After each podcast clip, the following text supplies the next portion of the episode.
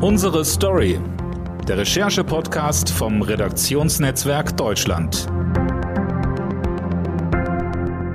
Hallo und herzlich willkommen zu einer neuen Folge Unsere Story. Mein Name ist Dennis Pützig und wir sprechen in dieser Folge über einen ganz besonderen Fußballverein, den FC Schalke 04.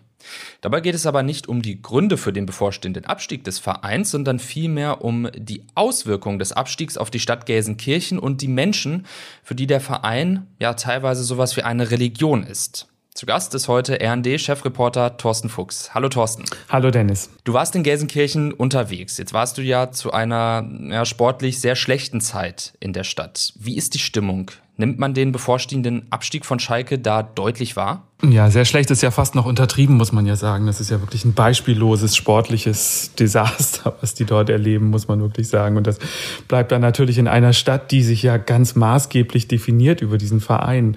Ähm, das bleibt dann natürlich gar nicht aus. Also egal, mit wem ich da unterwegs war, das war sofort, wenn die Leute jemanden trafen, ähm, und, und sich dann untereinander anfing zu unterhalten, dann, dann ähm, war natürlich auch Thema, dass ich dann dabei war und warum ich denn dabei war. Und dann ist man natürlich auch ganz, ganz schnell bei diesem, ja, also unfassbaren Abstieg, den es da gibt. Und das in einer, also man muss sich diesen Gegensatz ja so vorstellen. Also Gelsenkirchen ist natürlich eine nicht auf Rosen gebettete Stadt, das ist, das ist jedem klar. Und andererseits ist Schalke halt der große Identitätsanker. Da ist, da ist jeder irgendwie Schalke sozusagen.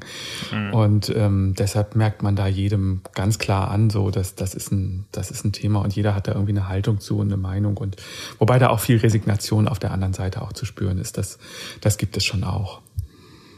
Du hast unter anderem Klaus Herzmann-Natus äh, getroffen. Er war bis 2000 Bergmann auf der Zeche Hugo und hat dann nach deren Schließung ein Museum aus der Anlage gemacht. Also genau so stellt man sich ja irgendwie einen Schalke-Fan vor, ja. so einen echten Kumpel. Ja. Das ist ja dann auch so dieses Stück Fußballromantik, was man immer noch so vor Augen hat.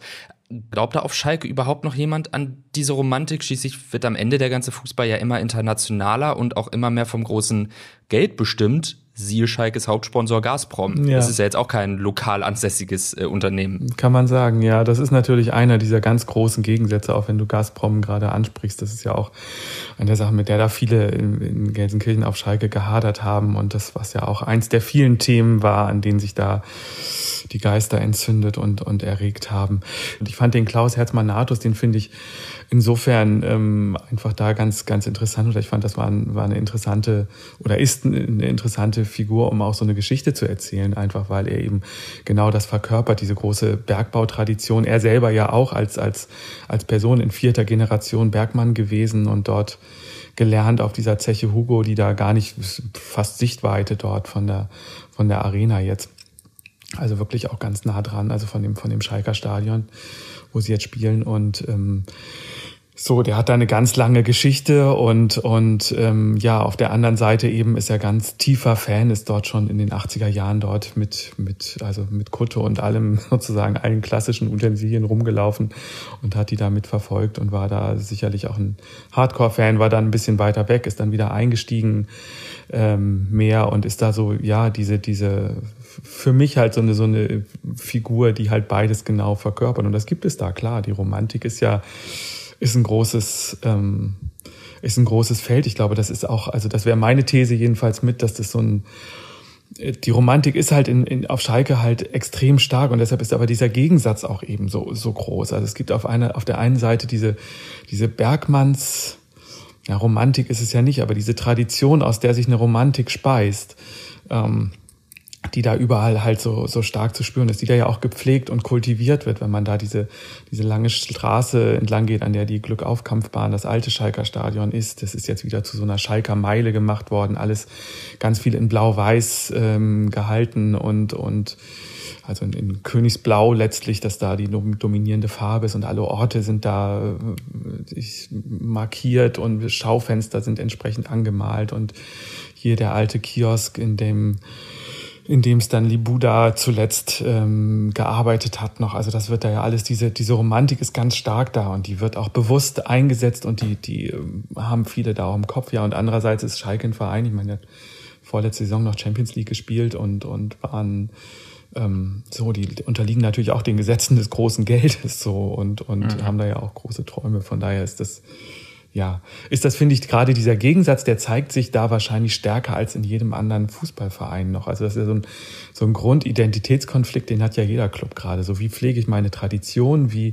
wie wahr ich meine Identität und andererseits, wie, wie komme ich eben mit diesen, ja, mit Investoren, mit dem, mit dem Geld, das ich brauche, um vernünftige Spieler zu, zu verpflichten, wie komme ich damit klar? Und diese, diese Spannung, die ist in, in Schalke einfach, auf Schalke. Man merkt daran, ich bin kein Gelsenkirchner, ich weiß. So, deshalb rutscht mir wahrscheinlich nochmal ein in Schalke raus, aber es ist natürlich in Gelsenkirchen und auf Schalke. Ähm, so, die ist da einfach besonders zu spüren. Und das finde ich eben auch als, als Journalist interessant, einfach als, als Gegensatz dort. Aber passt das denn dann zusammen? Also sind die beiden Seiten noch beieinander? Glauben die Fans noch dran, dass sich der Verein äh, auch dieser Romantik noch verschrieben hat? Oder ja, ist man einfach schon viel zu weit voneinander entfernt? Auf der einen Seite die internationalen Spieler, die ja wahrscheinlich mhm. mit dem hm. Thema Bergbau da so gar nichts anfangen können und denen das hm. wahrscheinlich noch nie begegnet ist. Ähm, und auf der anderen Seite die Fans, die, die vielleicht noch an diesen alten Zeiten auch so ein bisschen festhängen. Genau, also die Tradition haben, hatte auch der Verein da ja, ja lange gepflegt. Also so der, der Klaus Herzmann-Natus, von dem du eben schon erzählt hast, ähm, der ist halt jemand, der da auch nah an der Mannschaft ist. Der betreibt ja nicht nur dieses Bergbaumuseum, sondern der hat auch so eine Art kleines Schalke-Museum damit drin. Der hat tausend Trikots dort gesammelt, muss man sich mal vorstellen, ähm, über die Jahre hinweg. Hat also auch einen engen Kontakt einfach zum Verein und zur Mannschaft und hat die da mit ausgestellt auf dieser, auf dieser Zeche in einem extra Raum. Also das ist also wirklich die, also wenn da Bergbautradition und der Verein irgendwo zusammenfließen in einem Ort, dann ist es der, finde ich. Und mhm. ähm, das finde ich da so, so interessant. Und der hat halt auch, ähm, der hat zum Beispiel als, als ähm, war die Mannschaft auch mal bei ihm, also der hat die dort rumgeführt ähm, bei sich auf der Zeche ähm, die natürlich inzwischen verfüllt ist. Also die ist ja nicht mehr, gibt ja keinen kein Steinkohlebergbau mehr in, in Deutschland. Ähm, so, aber er hat die nochmal rumgeführt und wollte mit dem Ziel eben auch, das ist so eine alte Schalker Tradition des Vereins auch gewesen, einmal, ähm, einmal pro Saison nochmal irgendwo einzufahren, solange das noch möglich war, ähm, und zumindest so ein bisschen Bergbautradition mit zu, zu, zu schnuppern, sag ich mal.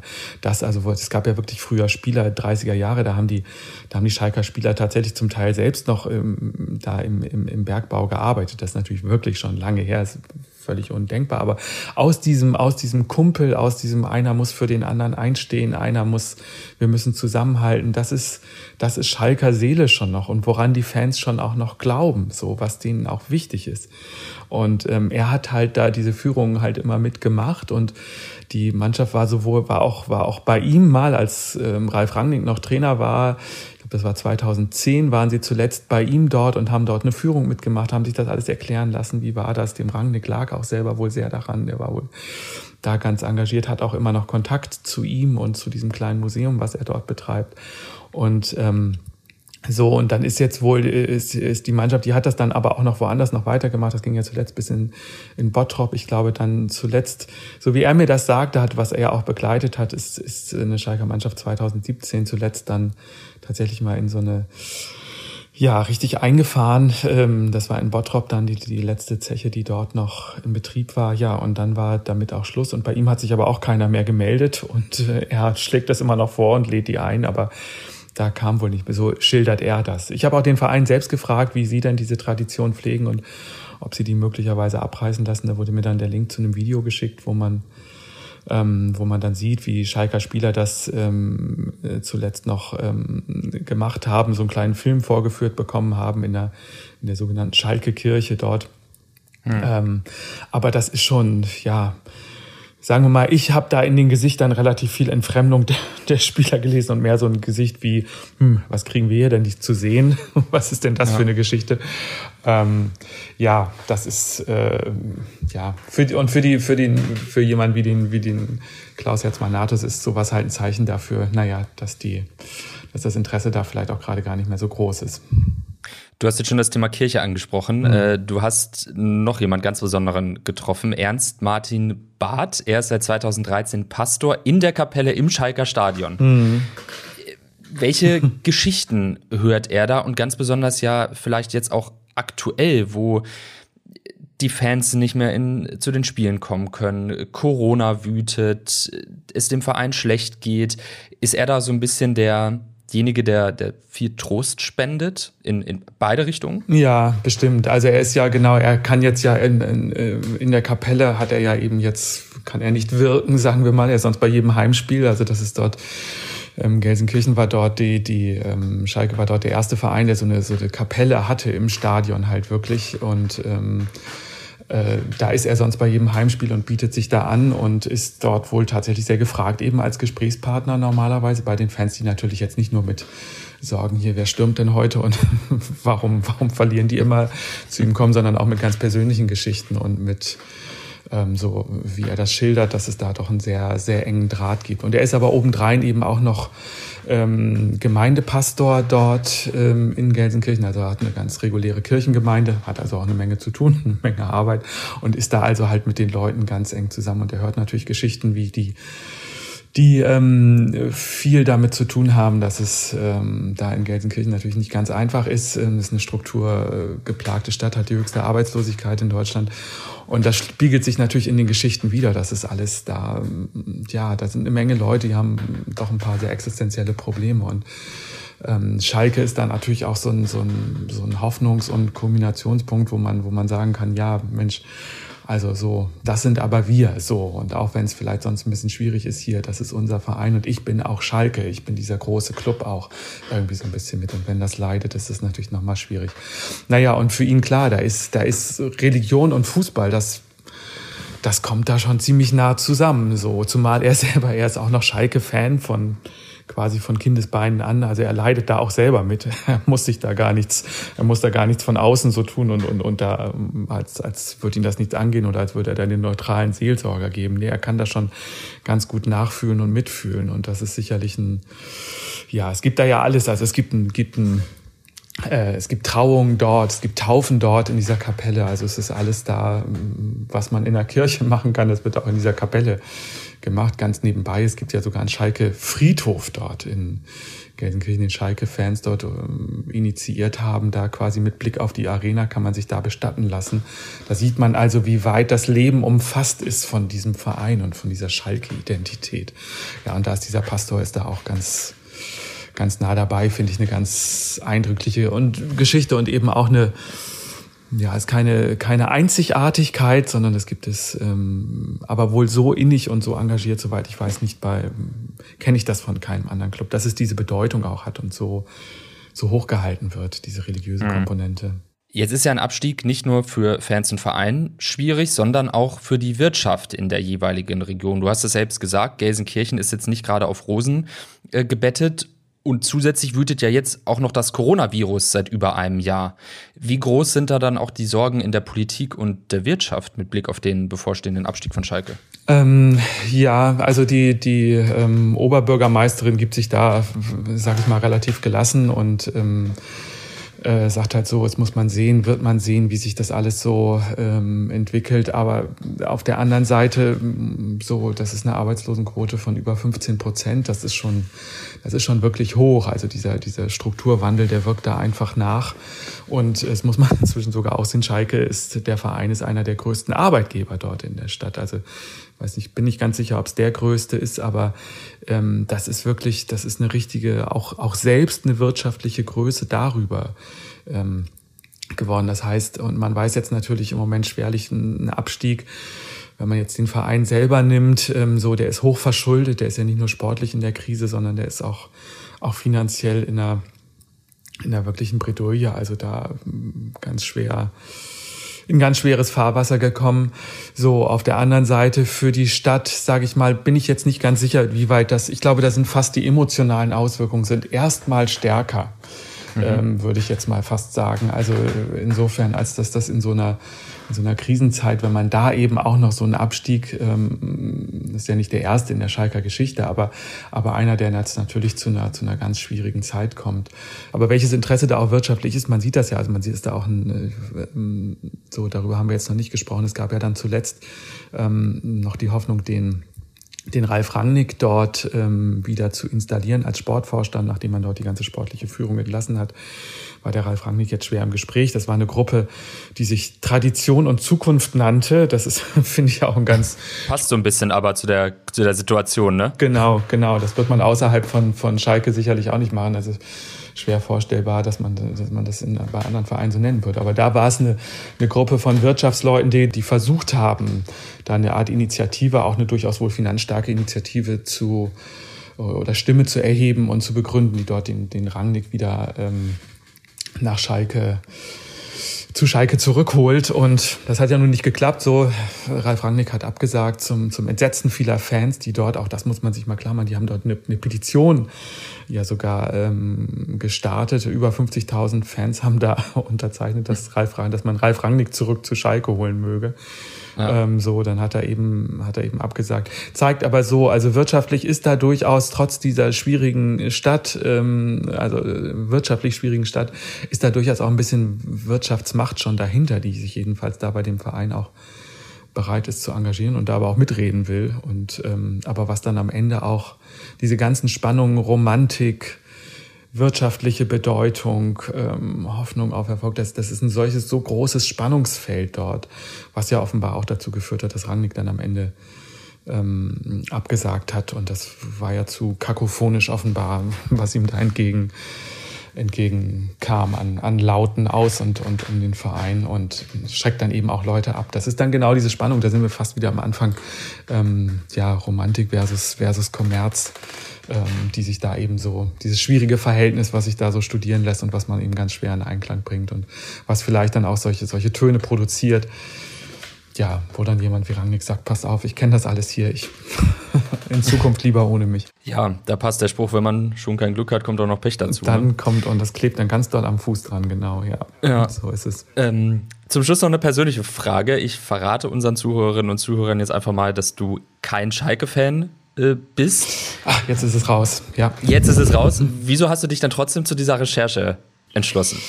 Ich bin kein Schalke-Fan, genau, wobei ich ein bisschen, ähm, um hier biografisch zu werden, also ich kenne durchaus so die, die, ähm, die Bedeutung, die Fußball auch im, im Ruhrgebiet hat, im Schalke natürlich besonders, aber so, meine Mutter kommt aus Bochum, ich bin da auch viel gewesen, also ich kenne da Stadion Kastropper Straße und VfL Bochum und so, also das ist ein bisschen gedanklich, ist es ja ein bisschen nah dran, von daher ist es, ist es ähm, kenne ich das schon so, fühle ich mich da nicht ganz fremd, sagen wir mal. Aber das stimmt, mit Schalke habe ich sonst eigentlich ähm, nichts zu tun gehabt. Bin auch kein, kein Schalke-Reporter, aber ich finde genau diese, ich finde darin zeigt sich, in dem, worüber wir ja eben gesprochen haben, zeigt sich was ganz Exemplarisches im Moment. Ähm, äh, in dieser, in dieser Frage, so was bedeutet, was bedeutet das für die Menschen? Ähm, was bedeutet der Fußball für die Menschen? Und wie wahre ich wir haben diesen Punkt schon mal jetzt eben gestreift, aber dennoch bleibt es dabei. Wie wahre ich, äh, wie wahre ich als Club meine Identität und wie bleibe ich auch als, als Fan? Wie, wie kann ich dabei bleiben bei einem Club, der sich wandeln muss? Der so, das sieht ja jeder, der, der, man kann ja nicht mit bloßer Romantik sozusagen jetzt auf dieses Fußballgeschäft gucken und dann andererseits hoffen, dass das mit der Champions League schon irgendwie hinhauen wird. Das heißt, da ist ja, da ist ja so ein Widerspruch, den muss ich auch als Fan aushalten. Den muss ich auch, ja irgendwie verarbeiten, da muss ich eine Position zu finden. Und das, ich finde, da zeigt sich was, was sehr Universales. Also da ist eine, da ist Schalke gerade auch wie so eine Art Brennglas fürs, fürs Fußballbusiness, ja, oder für, für, für die, für die, für das Gegeneinander oder das schwierige Miteinander von Fußballseele und Fußballbusiness. So, das finde ich interessant dran, muss ich sagen. Und ich finde auch die Geschichte, ja, ich finde diese die Geschichte dieser Stadt und der Menschen, die natürlich irgendwie in ihrer Biografie alle auch die Brüche dieser Stadt ja mit repräsentieren. Der Klaus Herzmann-Natus eben, wenn wir auf den nochmal kommen, ähm, der ja eben auch ähm, dort ja, diese Zeche, auf der er jetzt in vierter Generation gearbeitet hat, abgewickelt hat mit. So, der war im Betriebsrat dort mit und hat dort also abgewickelt. Stimmt schon auch insofern, als dass der dann eben auch Jobs für die Leute mitgesucht hat und für sich selber ja auch eine neue Perspektive irgendwie finden müsste. Das heißt, man hat das alles da, man hat das alles da mit drin. Das liegt in den Biografien der Menschen so. Die, die Stadt spiegelt sich da in diesen Biografien mit.